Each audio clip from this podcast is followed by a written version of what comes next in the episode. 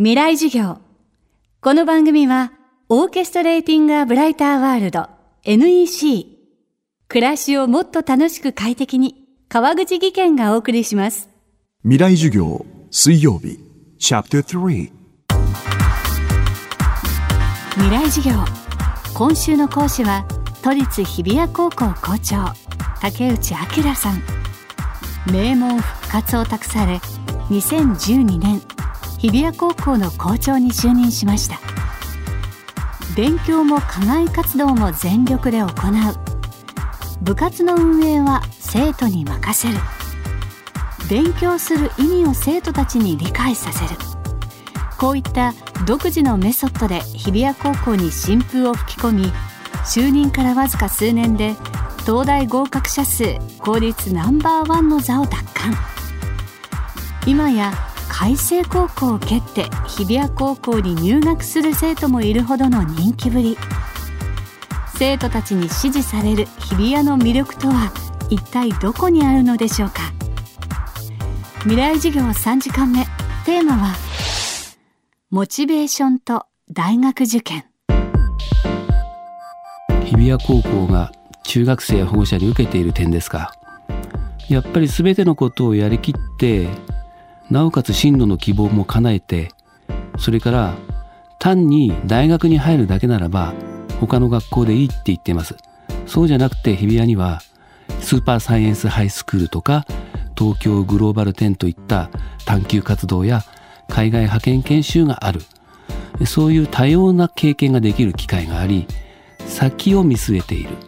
社会に出れば多様な人と共同してやっていくっていうのが当たり前のことなので単にこう上級学校へ入るだけではない魅力といえばやはりそういったところじゃないかと思いますしあとはこのモチベーションを与える何でもいいです。本物に触れる機会。先ほども申し上げましたけれども子供がワクワクするようなそういうものに触れる機会を通して学びに向かっていくモチベーションが高まっていく場面というのが多々ありますのでうん例えば海外の最先端の研究に触れるとか最先端の施設に触れるとかそういう経験がやはり子どもがより意欲的に学んでいくきっかけになってるというようなことはあると思いますし例えばこういう子がいましたよ。今勉強している先の学問でどういうことをやるのかが見えたのでますますモチベーションが高まりました。だから一切塾にも行くことなく最難関の大学に現役で受かりましたって。3月10日に校長室に来てくれたある男の子はそういうふうに言ってました。ここ数年日比谷高校の東大合格者数は飛躍的に増加しています。2016年には現役浪人合わせて53名。2017年には45名を記録。これは公立高校としてはトップの成績です。大学受験は高校生にとってもちろん大きな目標。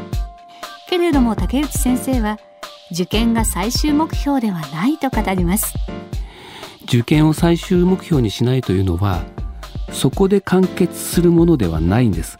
というのは私たちはただ卒業させて上級学校に進学させればいいっていう考えで教育はしていないっていうことなんです。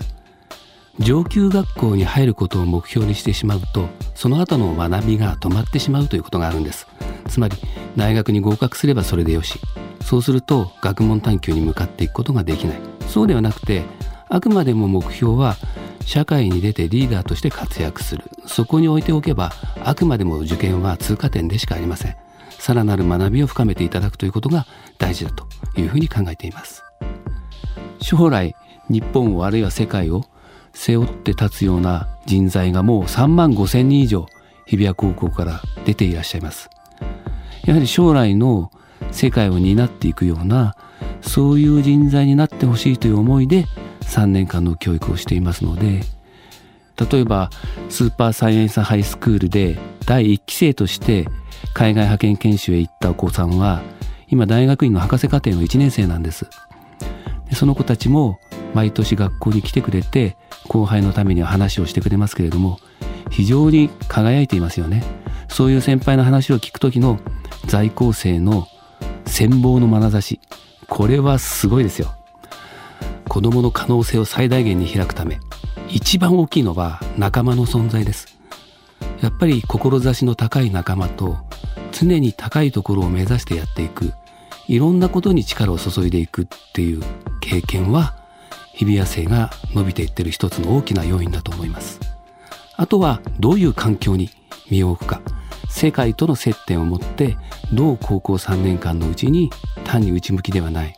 世界の中での自分の位置づけとか日本の位置立ち位置みたいなものに考えるような機会を作ってよりモチベーション高く学びに向かってもらえるか。そういったところかなと思ってます。今週の講師は都立日比谷高校校長竹内明さん。今日のテーマはモチベーションと大学受験でした。竹内さんの著書学ぶ心に火を灯す8つの教えはマガジンハウスから発売中です。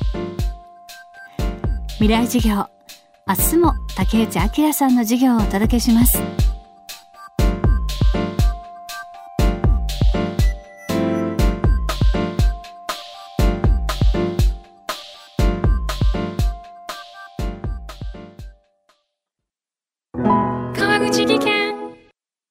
階段での転落。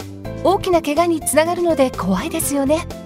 足元の見分けにくい階段でもコントラストでくっきり。白いスベラーズが登場しました。皆様の暮らしをもっと楽しく快適に。川口技研のスベラーズです。未来授業。この番組はオーケストレーティング・ア・ブライター・ワールド NEC 暮らしをもっと楽しく快適に川口技研がお送りしました。